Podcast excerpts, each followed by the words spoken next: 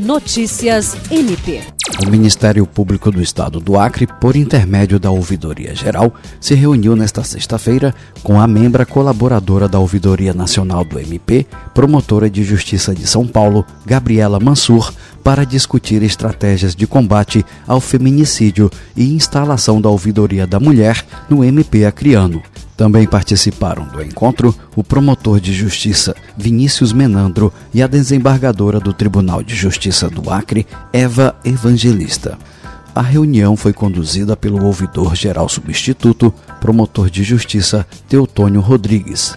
Na ocasião, ele ressaltou que a instalação do canal especializado no atendimento de mulheres vítimas de violência doméstica representa um avanço no rompimento do ciclo de violência que precede o feminicídio.